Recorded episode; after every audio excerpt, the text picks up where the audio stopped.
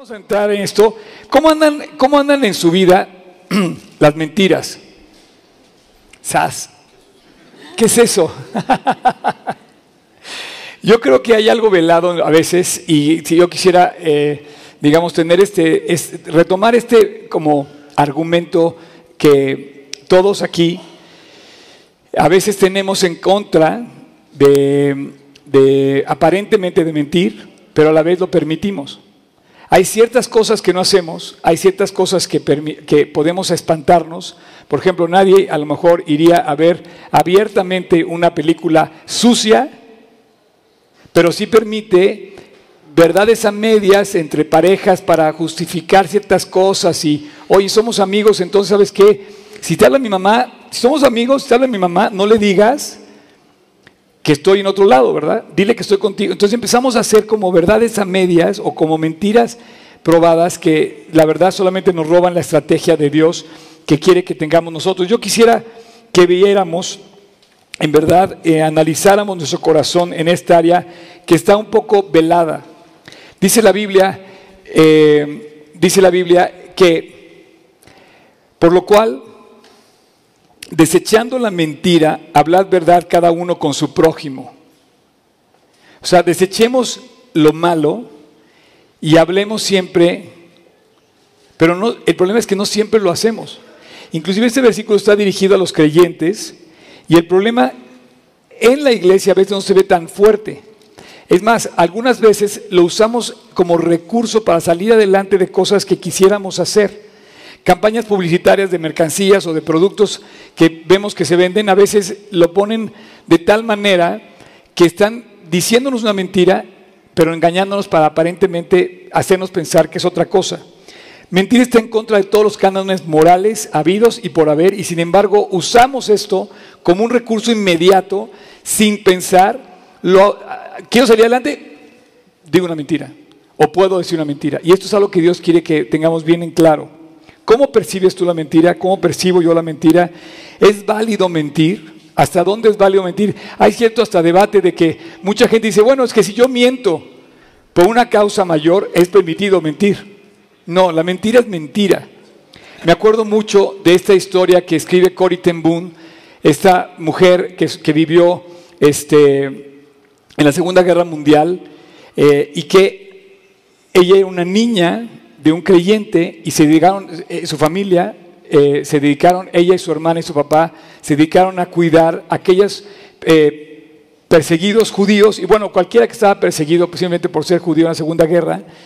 Y me acuerdo que un día, bueno, ellos tenían un escondite en su casa que habían provisto para, para guardar a esas personas que durante la Segunda Guerra Mundial fueron perseguidas. ¿no? Entonces, ellos no estaban perseguidos, pero ellos guardaban a gente que estaba perseguida, por lo tanto estaban haciendo delito, estaban cometiendo un delito ante la ley de aquel entonces. Me acuerdo que una vez eh, se escondieron y el escondite estaba debajo de la mesa, de la mesa del comedor. Había un refugio secreto abajo de la mesa. Entonces cuando vinieron la revisión de la Gestapo, entran a la casa, entonces estaba el papá, estaban las dos hijas, estaba toda la casa y le dice, ustedes aquí están escondiendo judíos. Y entonces le preguntan a la niña, ¿dónde están escondidos los judíos? Y entonces la niña se dijo, ¿miento? ¿O digo la verdad?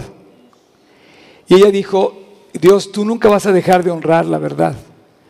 Y ella eh, dijo, debajo de la mesa.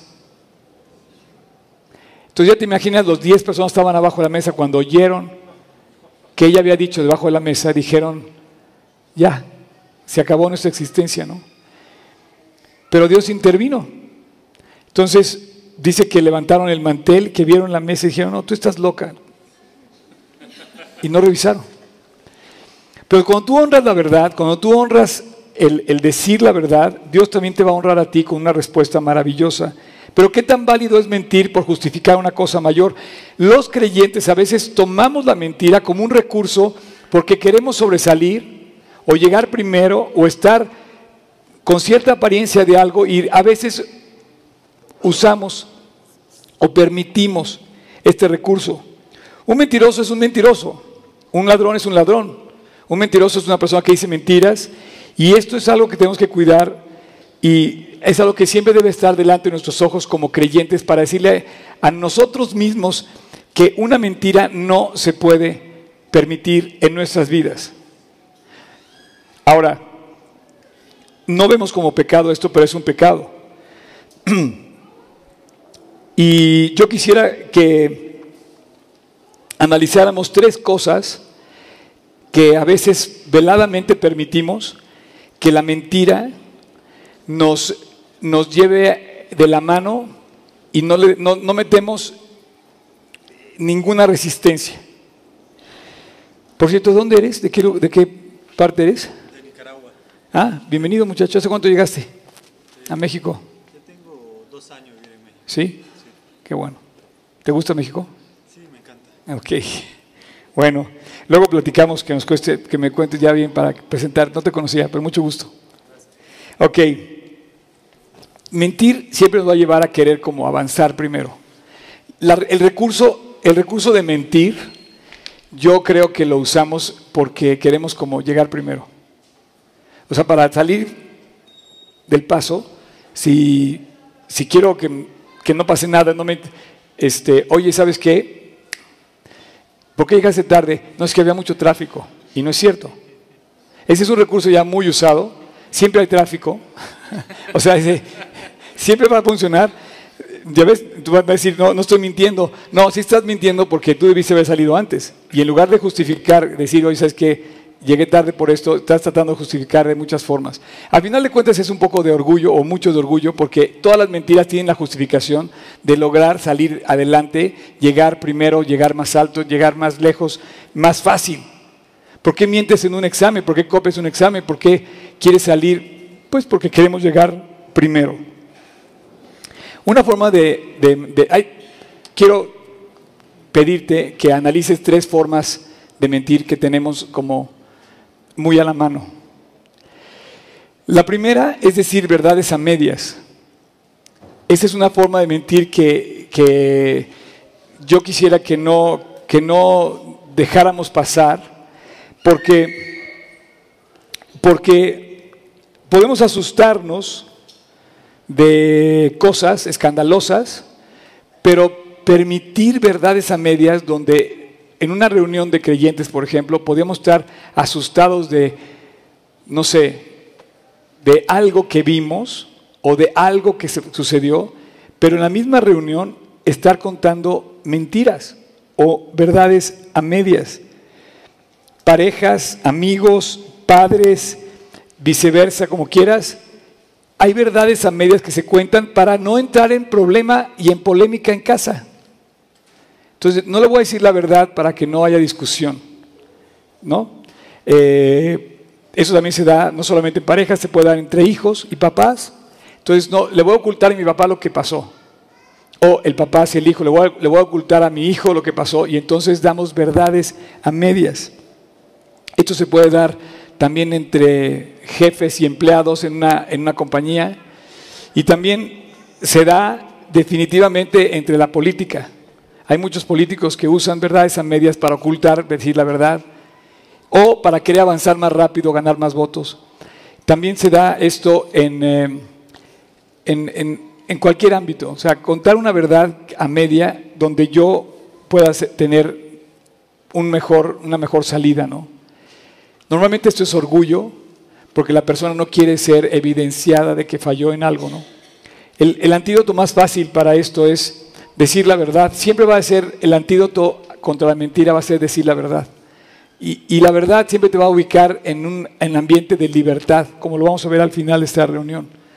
Otra forma de mentir aparentemente es ni siquiera sin decir una palabra, pero puedes tener actitudes, posiciones o como formas, inclusive gestos, donde tú finjas algo y participes de algo.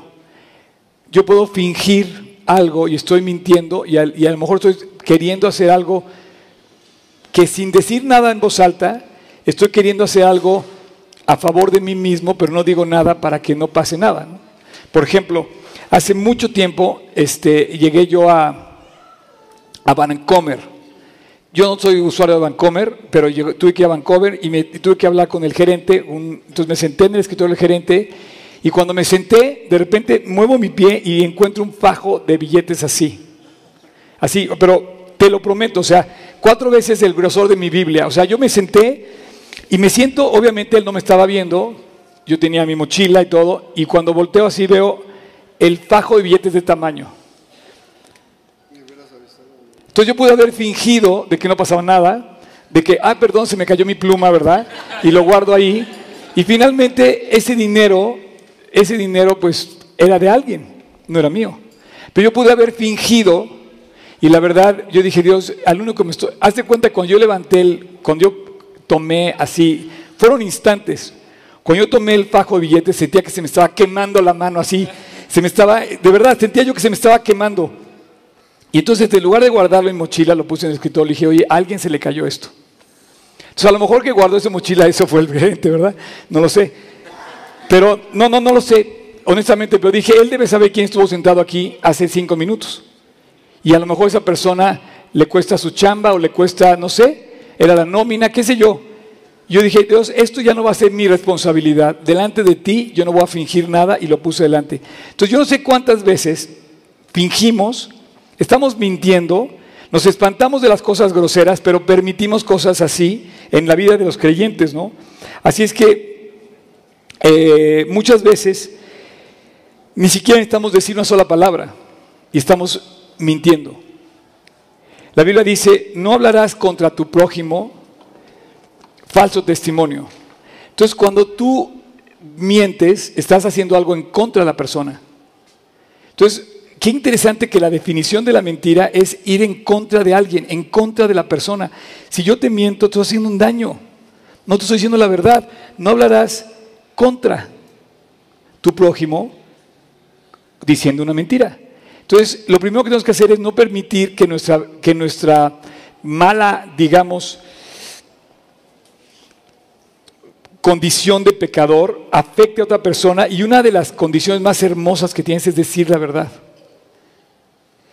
Y tú ve a tu alrededor cómo ocultamos la verdad, ocultamos la verdad. Hoy en día hay una necesidad, hay una sed, quizá la sed a la que habla Jesús en ese Evangelio de Mateo donde dice que tenemos hambre y sed de justicia, era, quizás se refiere específicamente o más ampliamente a lo que es una sed de verdad, de andar en la verdad, de compartir la verdad y de andar transparente.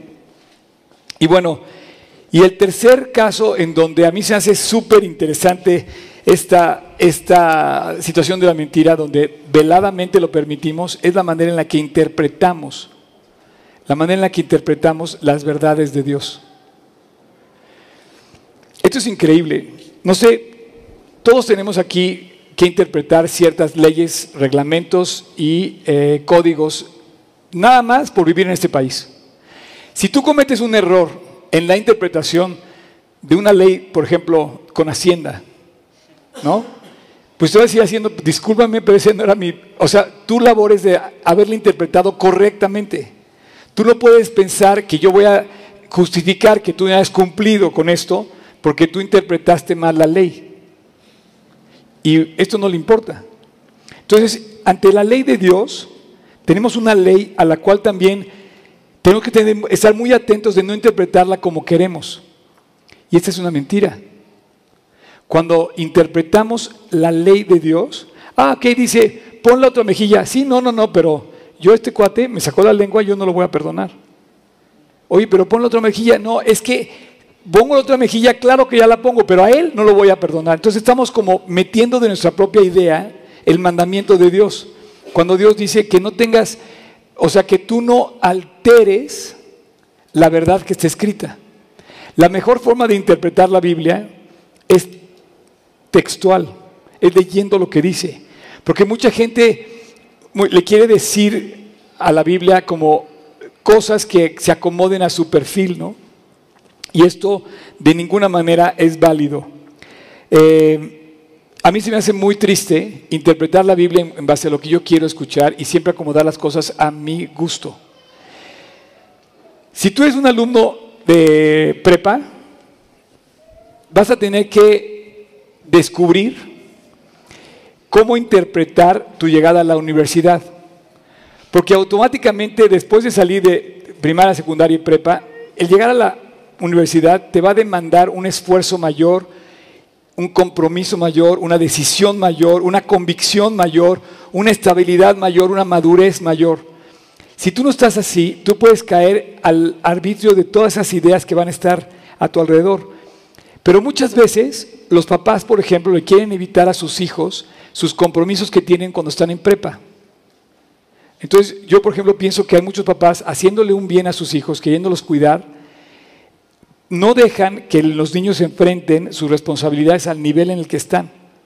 Si yo soy un niño de 8 años o soy un niño de 15 años, yo tengo mi responsabilidad de 15 años. Papá o el maestro no me debe responder a mí o resolver a mí el problema. Yo tengo que aprender a resolverlo y salir adelante. Muchas veces el que tú te exijas un poco más como alumno te va a llevar a rendir mejor al nivel al que vas, ¿no? Y yo creo que es eso lo que Dios nos está haciendo entender cuando nos pide que, que no interpretemos a nuestro favor las cosas. Porque cuando interpretamos a nuestro favor las cosas, queremos estar cómodos. No nos queremos exigir más. No nos queremos salir de nosotros mismos, queremos estar a gusto.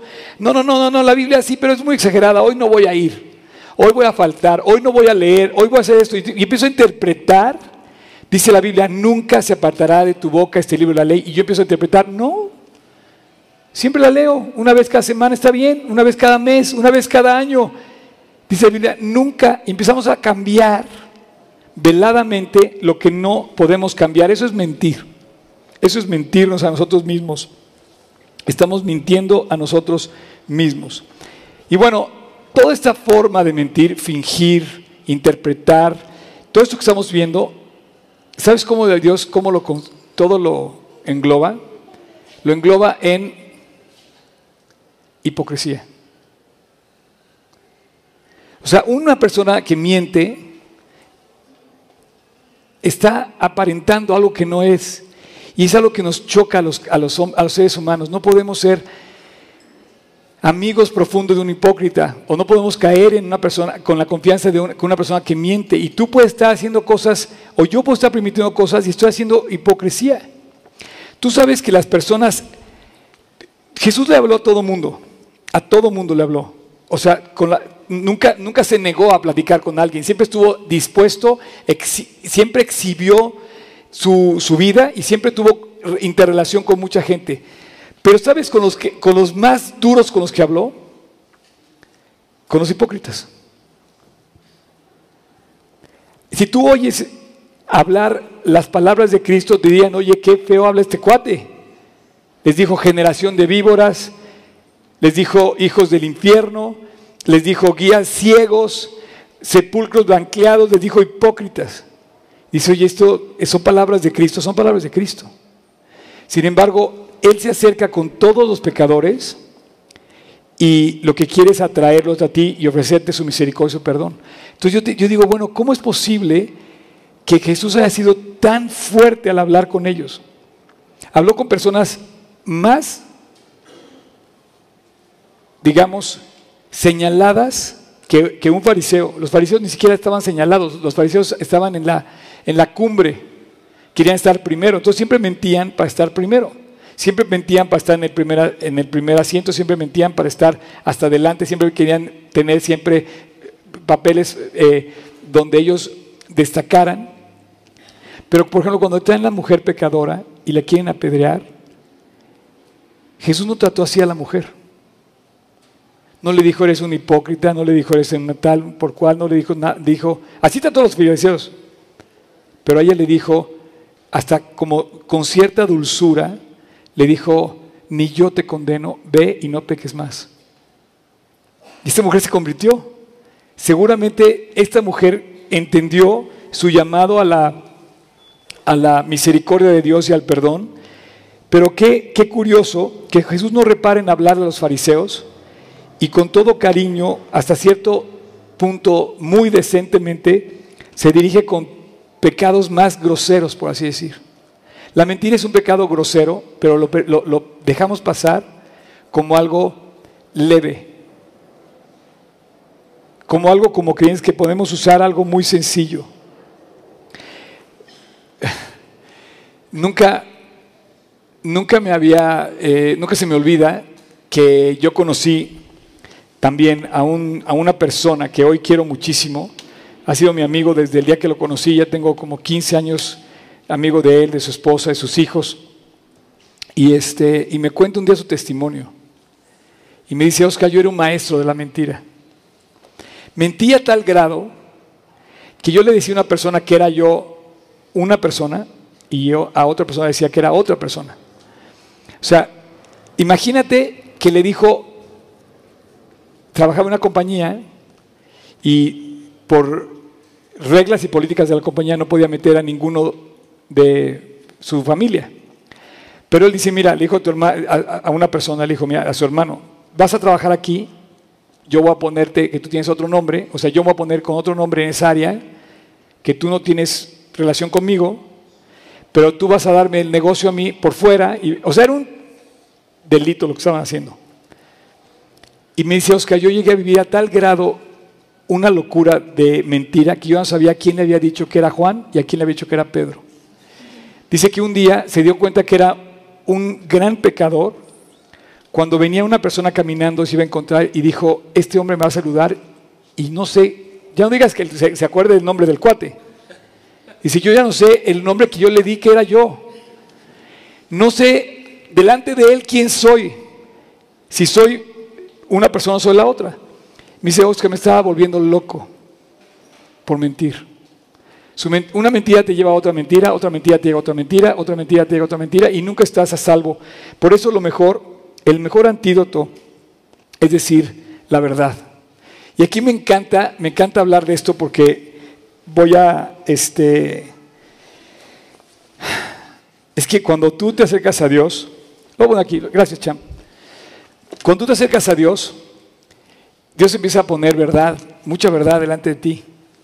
Y me acuerdo muy bien que siempre me acuerdo de esta, de esta frase de Juan Manuel que me decía que para tú descubras un billete falso, tienes que tener demasiado contacto con los billetes buenos.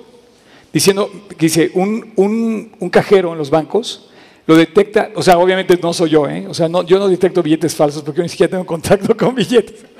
No, es broma, pero un cajero, a eso me refiero, un cuate que se dedica a contar billetes, o sea, en el momento que los palpa, ya sabe que es algo mal. ¿Por qué? Porque tiene tanto contacto con el verdadero que automáticamente lo falso le brinca. Y eso es lo que quiero invitarte a ti y a todos esta mañana. Que tengamos tanto contacto con el verdadero que luego, luego nos brinque a la vista cuando algo estamos haciendo mal. Por eso Dios nos puso la conciencia. Porque si estamos al lado de Jesús, automáticamente cuando llegue lo demás nos va, a brincar. Dice, la suma de tu palabra es verdad y eterno es el juicio de tu justicia. La suma de tu palabra es verdad. ¿Cómo puedo yo saber que alguien está diciendo la verdad? Pues bueno, hay muchas formas de mentir, pero quizá la que más te interesa es que cuando te dicen que te aman. Qué padre que puedas saber si te aman en verdad. Y, y es la suma de su palabra la que nos dice, la que nos dice la verdad. Es cuando leemos la Biblia, empezamos a entender muchas cosas que empiezan a circular y empiezan a caer correctamente. Una de las cosas que más nos interesa saber para detectar algo que está mal o una mentira es que alguien nos ame realmente. Y la Biblia lo describe perfectamente en el capítulo este famoso de Corintios, 1 Corintios 13, dice que el amor no hace mal al prójimo. Dice, se goza en la, no se goza en la injusticia, pero se goza en la verdad. Y aquí hay tres elementos, gozo, verdad y amor. Si yo amo a una persona, yo voy a hacer que eso que haga esa persona produzca alegría y bienestar. Yo no voy a hacer nada en contra de esa persona. Por ejemplo, hoy el amor se interpreta de tal manera que se exige cosas. Si tú me amas en verdad, haz esto por mí. No. Si tú amas en verdad a una persona, tu amor hacia esa persona o su amor hacia ti te va a llevar a andar en lo correcto. Nunca te va a pedir precios extravagantes, no. Es, si tú amas a alguien y tu amor es genuino, tú vas a buscar que ese amor genere bienestar y bien a la persona. ¿Quieres separar lo falso del auténtico? ¿Quieres saber si amas de verdad? Entonces pregúntate esto, ¿yo ayudo a esta persona a hacer lo correcto? O sea, si tú amas a alguien, yo ayudo a esta persona a hacer lo correcto. Eh, y bueno, a veces exigimos amor o reclamamos amistad. Oye, pero si eres amigo, ¿sabes qué? Me vas a pasar por debajo del agua tal cosa. Y entonces, ¿pero cómo? Si esto es incorrecto. Sí, pero somos amigos, ¿no? Entonces, vamos a guardarlo ahí, mitad tú, mitad yo. Y esto pasa en todos los ámbitos de la vida, pero cuando te lleva a Dios a hacer uso de la verdad y en cuanto a generar eh, un verdadero cargo por la gente y más a la gente que amas de cerca, pues no te va a pedir nada que te lleve hacia lo malo. La conciencia es como esa sirena que empezamos a oír a lo lejos así, una sirena, ¿no? No sé, la Cruz Roja o la policía, no sé. Pero cuando algo te propongan que está equivocado y que te genera algo mal, eh, tú vas a empezar a oír la sirena en tu conciencia en el fondo. Aguas. No puedes caer en eso. La persona va a caer y va a fallar en su prueba. Si tú invitas a la gente a algo malo, cuidado. Si a ti te invitan a hacer algo malo, cuidado. El verdadero amor se goza en la verdad. El verdadero amor construye, levanta, hace las cosas correctas, hace las cosas buenas, anda en la verdad. El verdadero amor se goza en la verdad. Como dice Corintios, ¿no? No se goza en la justicia, se goza en la verdad. Todo lo sufre, todo lo cree, todo lo espera, todo lo soporta. Y bueno, vamos a leer este versículo. Puedes poner, tocayo, 1 Corintios 8.1.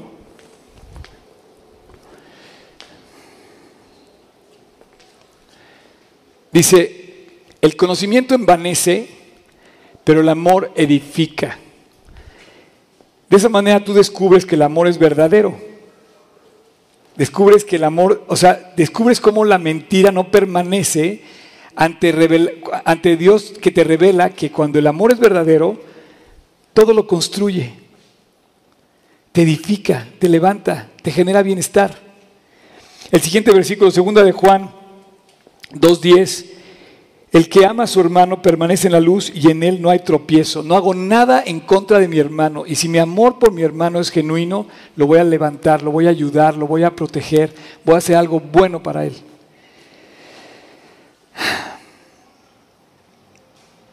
Si quieres saber si tu amor es genuino hacia la gente, pregúntate si eres una buena influencia para los demás. Si estás generando esa amistad, ese amor, ese levantar hacia la gente que amas, y bueno, para terminar, quisiera que volviéramos ahí a 1 Corintios 8, el versículo 12. Dice, de esta manera pues, pecando contra los hermanos e hiriendo su débil conciencia, contra Cristo pecáis. O sea, muchas veces mentimos porque queremos salir adelante, pero estamos como pensando que nuestra mentira no va a ir más lejos, ¿no? Pero ese versículo dice que estamos pecando realmente contra Dios.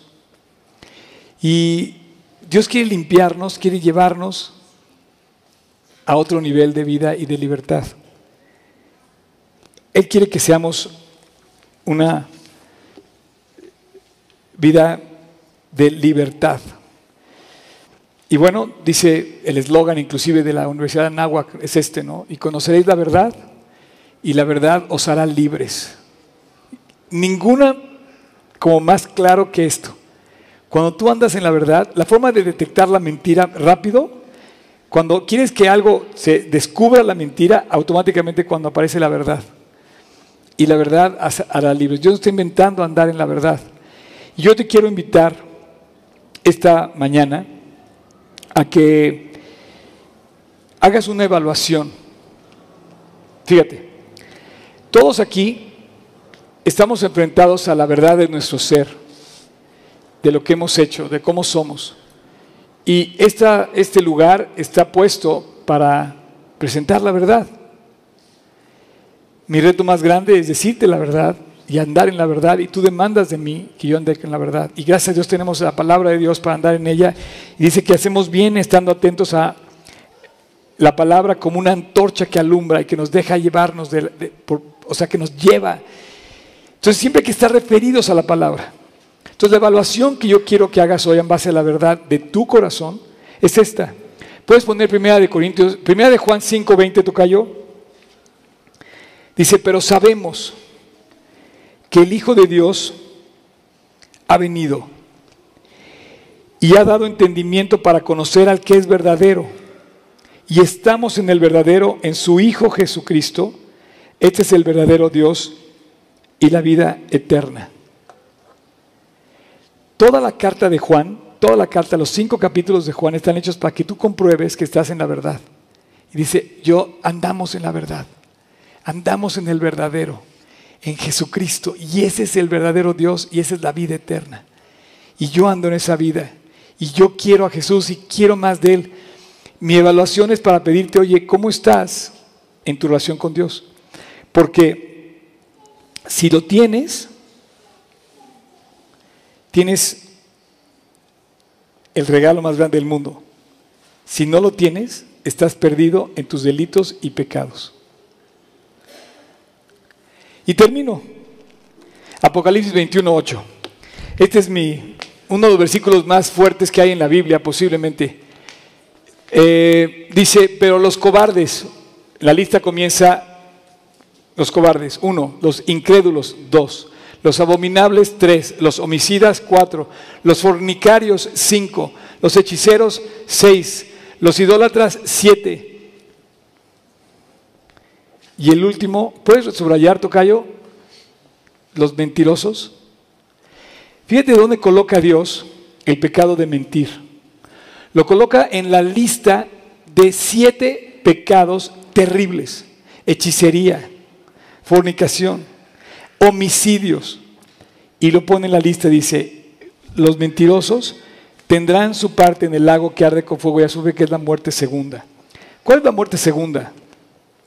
La muerte segunda es la muerte eterna. Cuando nosotros estamos eh, vivos, tenemos la primera muerte, que es cuando nos toque partir. Entonces Dios dice que mientras estamos en vida, tengamos esta evaluación coherente en nuestro corazón, decir, bueno, ¿en dónde hemos andado? Y dice que todas estas personas están condenadas. No es que Dios condene a la persona, es que Dios quiere levantar tu conciencia para que salgas de donde estás, para que te levantes y digas, Dios, perdóname, necesito un Salvador, necesito a alguien que venga a liberarme, ¿no?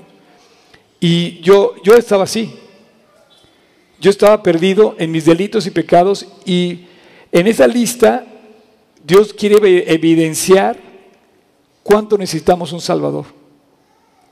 Voy a pedir que te pongas de pie, por favor. Y vamos a terminar con una oración.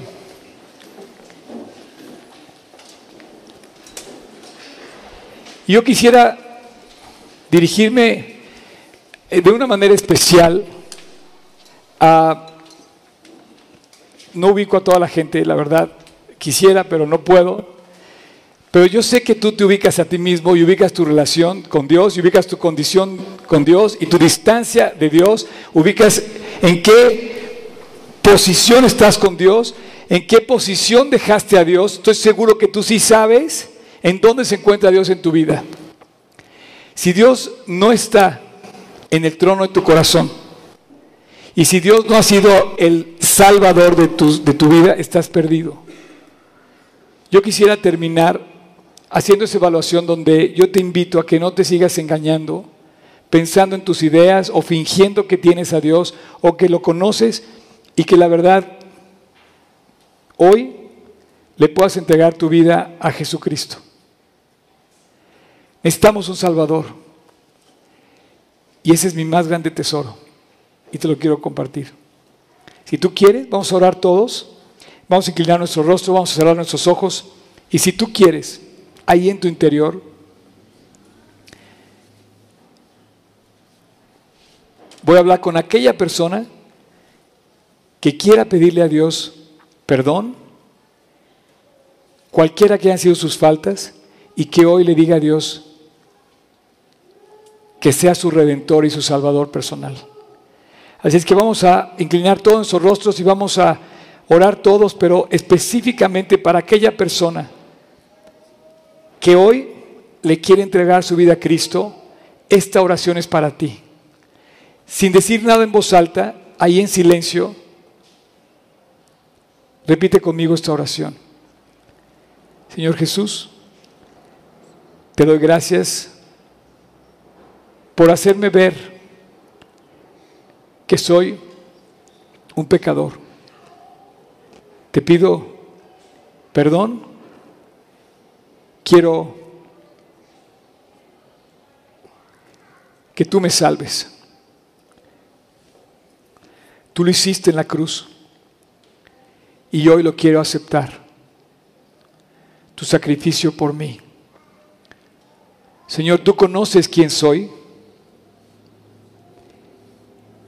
Cámbiame. Entra a mi corazón limpia mi vida. Quiero vivir para ti. Desde hoy hasta el día que me llames a la eternidad. Hoy te recibo en mi corazón como mi Señor y como mi Salvador personal. Te lo pido en tu nombre, Jesús. Amén. Me gustaría continuar la oración. Padre, muchas gracias porque tú has hecho una iglesia hermosa de este grupo. Nos has permitido crecer a lo largo ya de casi dos años. Es un sueño que estamos viviendo. El ver todo lo que has hecho aquí a través de nuestras vidas.